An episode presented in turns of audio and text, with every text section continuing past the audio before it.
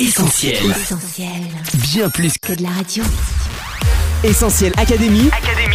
Hélène et Mag. Salut à tous, Hélène au micro d'Essentiel Académie en compagnie de Coach Mag. Salut Hélène, salut les auditeurs. Depuis quelques semaines, on vous fait vivre avec nous le chantier de rénovation de la radio et du coup on consacre ces prochaines émissions à la construction. Oui, cette semaine on parle ensemble de 5 murs à abattre. Pour commencer, on rappelle notre opération de soutien. Si vous nous suivez sur les réseaux sociaux, vous avez pu voir qu'on est en plein travaux. Un nouveau toit, de nouveaux espaces de travail, c'est un vrai chantier qui se joue en ce moment. Et pour ça, on a besoin de toi. Alors si tu as à cœur de nous soutenir, on te donne rendez-vous sur soutenir.essentielradio.com. Allez, cette semaine on vous a demandé quels étaient selon vous les 5 murs les plus célèbres. On écoute vos réponses. Essentiel Académie. Hélène et Mag. Mur en construction, celui du Mexique, mur euh, qui a été battu, celui du Berlin. La chute du Berlin La, du Berlin, ouais. Bah, le mur de Berlin, euh, il y a le mur de Gaza, bah, avec le Mexique, non? Berlin, évidemment, les murailles de Chine, mais bon.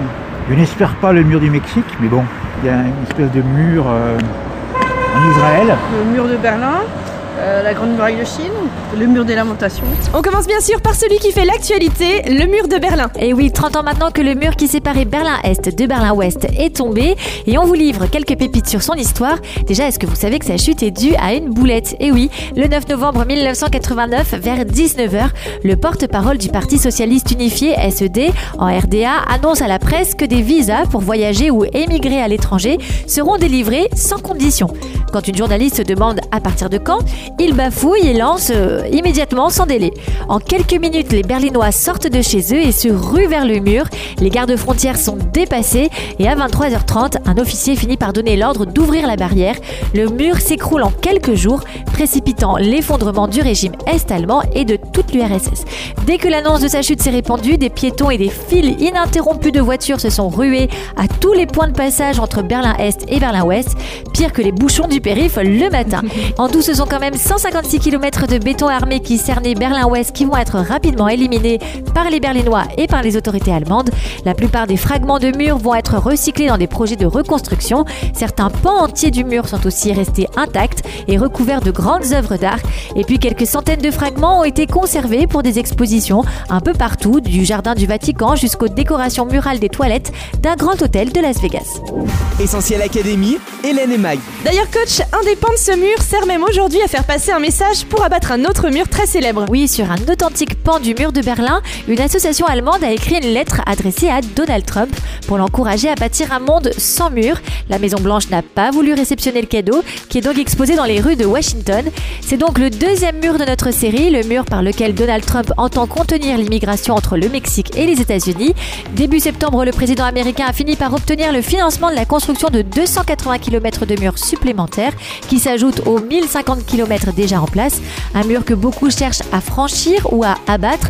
Un mur de repli sur soi qui s'ajoute à tous les autres, comme le mur entre l'Inde et le Bangladesh, entre le Maroc et l'Algérie, entre l'Afrique du Sud et le Mozambique, entre le Kenya et la Somalie, entre le Botswana et le Zimbabwe. Les murs qui existent également en Europe, en Hongrie, en Grèce ou encore en Lituanie. Alors coach, il y a un espoir que tous ces murs tombent finalement en lambeaux, comme c'est le cas en partie de la muraille de Chine. Oui, la Grande Muraille de Chine est un ouvrage monumental dont la longueur est estimée à plus de 8800 km, dont 6300 km de murs hauts de 6 à 7 mètres. Elle a été construite il y a plus de 2000 ans dans le but de protéger l'Empire chinois des invasions, notamment mongoles et mandchous.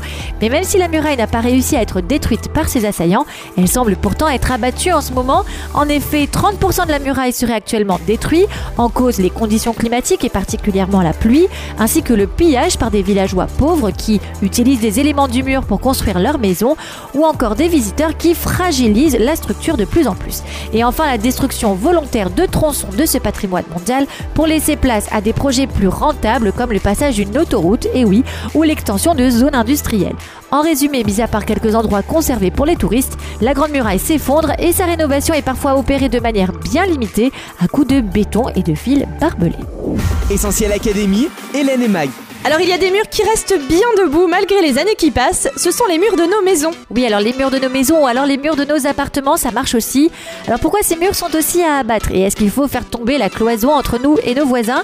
Eh bien pas vraiment. En fait, depuis toujours, les hommes ont dressé des murs entre eux, encore plus que des murs physiques entre nations. Ce sont des murs mentaux, des murs sociaux, des murs culturels. On va se cacher derrière un mur de préjugés, de racisme et surtout d'indifférence et d'égoïsme. On s'enferme dans nos quatre murs où on est confortablement installés.